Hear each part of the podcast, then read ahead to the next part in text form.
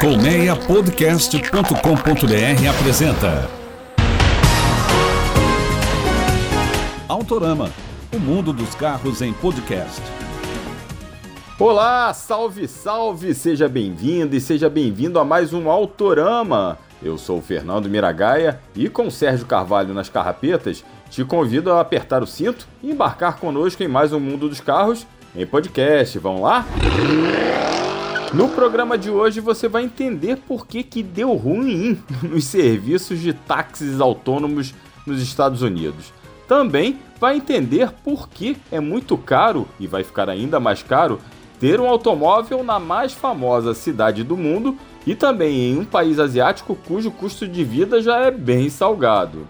E tem ainda o jornalista Marlos Neividal contando a experiência de como é dirigir um Jeep raiz dos anos 60.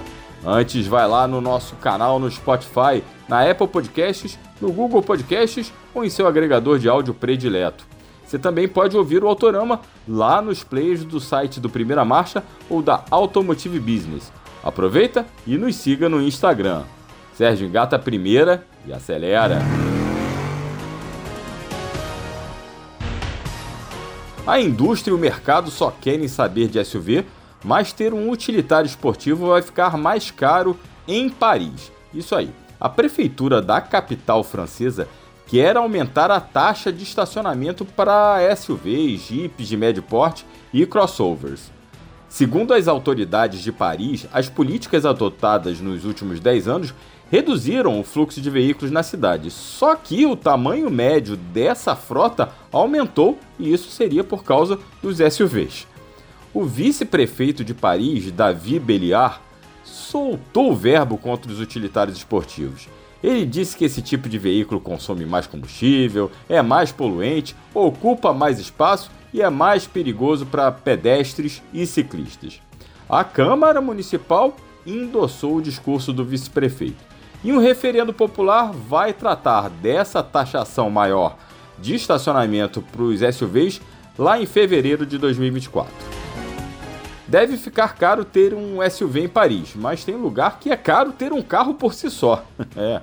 Uma reportagem da CNN Internacional destrinchou as taxas de propriedade de veículos em Singapura, um dos países mais caros do mundo. Ter um carro nesse país asiático custa 76 mil dólares e nisso não está incluso o automóvel não, hein? Esse é o preço para se ter um certificado de titularidade do veículo com duração de 10 anos em Singapura. Mas esse é o preço mais baixo para veículos compactos e com motor até 1.6. Para a turma, para aquela turma fã de SUV, a conta é mais cara, 106 mil dólares. Segundo a reportagem da CNN, tais taxas estão custando quatro vezes mais do que em 2020. Desde 1990, as autoridades de Singapura estabeleceram taxas para tentar minimizar o tráfego e reduzir as emissões de poluentes nas principais e mais populosas cidades do país.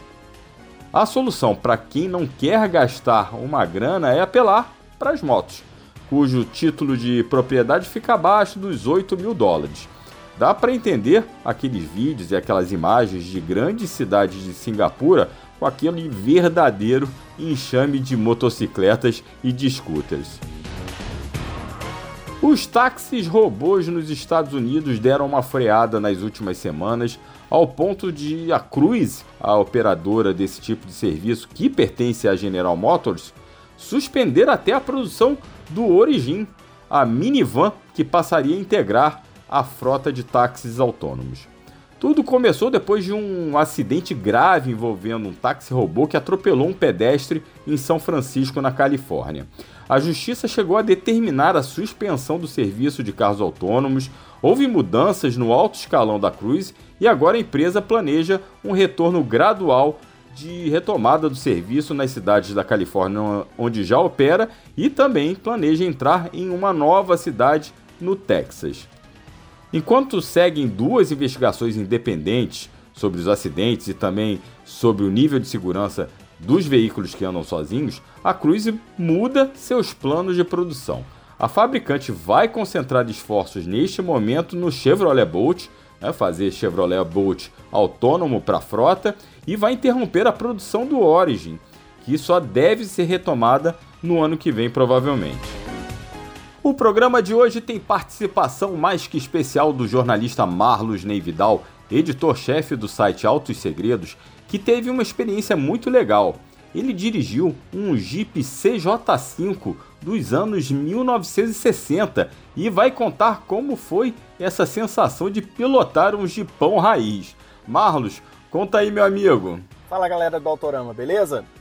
Miragai pediu para falar aqui como foi a minha experiência aqui participando do Jeep Legacy, um evento organizado aí pela Jeep do Brasil, onde ela colocou alguns jornalistas para andar aqui em modelos antigos e clássicos aí da marca, né? Com, tive a oportunidade aqui de dirigir um CJ5, um CJ6, um Wrangler 1993 e também andar aí na linha nova da marca, né? Composta aí por Renegade, Compass, Commander.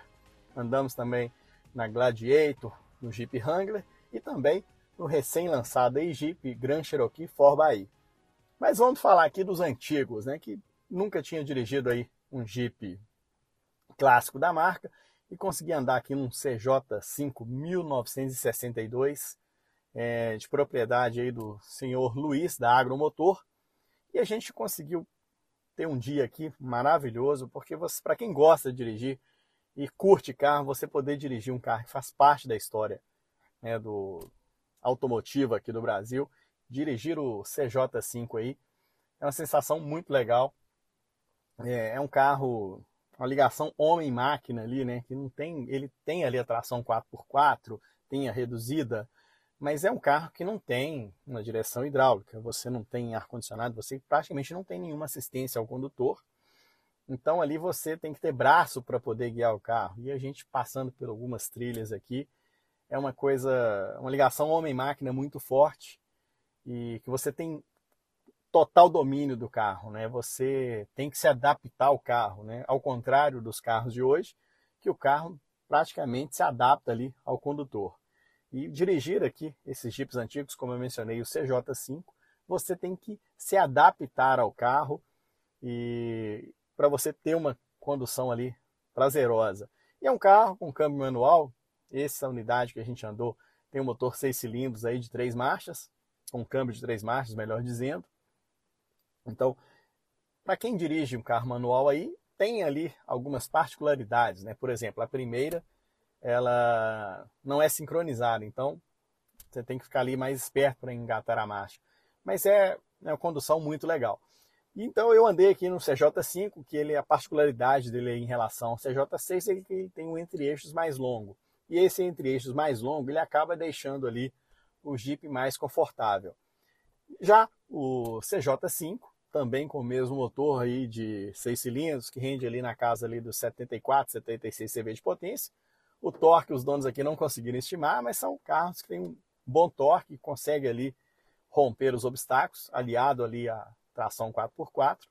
Mas voltando a falar aqui da condução do CJ6, né? ele tem um entre-eixos mais curto, mas não é tão desconfortável. Ele acaba sendo um carro ali, é lógico, a suspensão né, transfere tudo para dentro do carro ali, mas você fazendo trilha, você espera exatamente essas condições. Então, o, o legal é você andar nesse carro e sentir como que as pessoas andavam nas décadas passadas. A gente está dirigindo um carro aí de 1960. Imagina como é andar nesse carro. E além dele, também tive a oportunidade aqui de andar no Jeep Wrangler 1993. Lembrando que o Wrangler foi lançado aí em 1987. Essa unidade de 1993 aí que a gente andou, ela está bem preparada, com suspensão elevada, pneu ali voltado para o off-road, mas é um carro que tem ali é, assistência de direção hidráulica, né?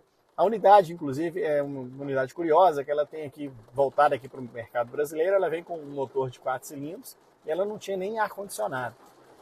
É, o ar condicionado era vendido aí como opcional e acessório, digamos assim. Então é uma sensação, é, um, é uma outra história, é um outro carro, né? Mas é um carro também prazeroso de, de se guiar aqui é, nas trilhas, né? Em Brotas, onde a gente está aqui participando do Jeep Legacy. O Jeep Wrangler, né, ele já, apesar de um projeto mais moderno, ele já tem ali a direção com assistência hidráulica. Mas é um carro que também você tem que ter mais domínio ali dele para você poder fazer uma condução segura aí. Como eu disse, apesar da modernidade, ele ainda exige mais braço do motorista, mais atenção ali do motorista.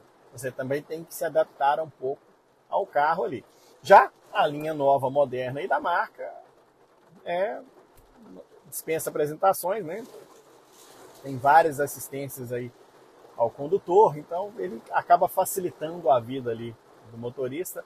O carro praticamente se adapta ali ao, ao condutor, então você consegue passar aí nas trilhas com as assistências eletrônicas sem susto, tranquilamente. Você vira praticamente, você só faz ali é, guiando o carro mesmo, dosando ali o acelerador. E na hora do lamaçal aqui, por exemplo, a gente passou por um exercício que era lama, barro para todo lado. E o segredo nessa hora, né, para quem não está acostumado aí, é dosar ali pouco o acelerador e o resto, a parafernália eletrônica aí do Jeep Wrangler dá conta e a gente atravessou assim um trecho alagado, um trecho lameado, sem susto nenhum. E o segredo é, não pisa forte. Pisou no acelerador, você vai atolar, vai agarrar, mas se você manter uma aceleração constante ali, nessa trilha aí de lama, você vai atravessar ali tranquilamente sem nenhum susto. Isso aí, Miragué. Participamos aqui do Jeep Legacy, a convite aí da Jeep do Brasil. O evento aí que disponibilizou alguns carros clássicos para a gente poder andar. A gente andou aí no CJ5, CJ6, andamos no Wrangler. Tinha aqui um Cherokee 95, mas esse infelizmente eu não consegui. E andamos aí também na linha nova da marca. Então hoje foi um dia de diversão aqui, a convite da Jeep do Brasil. E foi um evento assim que foi, pode dizer que foi prazeroso, e para quem gosta de dirigir, gosta de carro, hoje foi um dia assim, vamos dizer que a gente estava num parque de diversões aqui na Jeep, andando aqui em trilhas, passando em trechos aí com lama. E foi assim um dia bem legal. Um abraço para você, Miragai, e a seus ouvintes. E sempre que quiser a gente pode participar aqui do Autorama. Valeu, Marlos! Esse foi aí o Marlos Neividal do site Autos Segredos, contando dessa experiência mais que sensacional de dirigir um Jeep antigo, um Jeep clássico dos anos 60.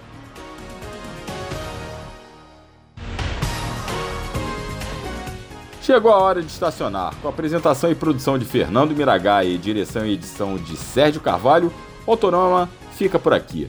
Muito obrigado pela audiência e reforço o convite para você se inscrever nos canais do Autorama no Spotify e em outros agregadores de podcast e nos acompanhe nas redes sociais. Um grande abraço, fique bem, até a próxima, valeu! Saudações automotivas, tchau, tchau!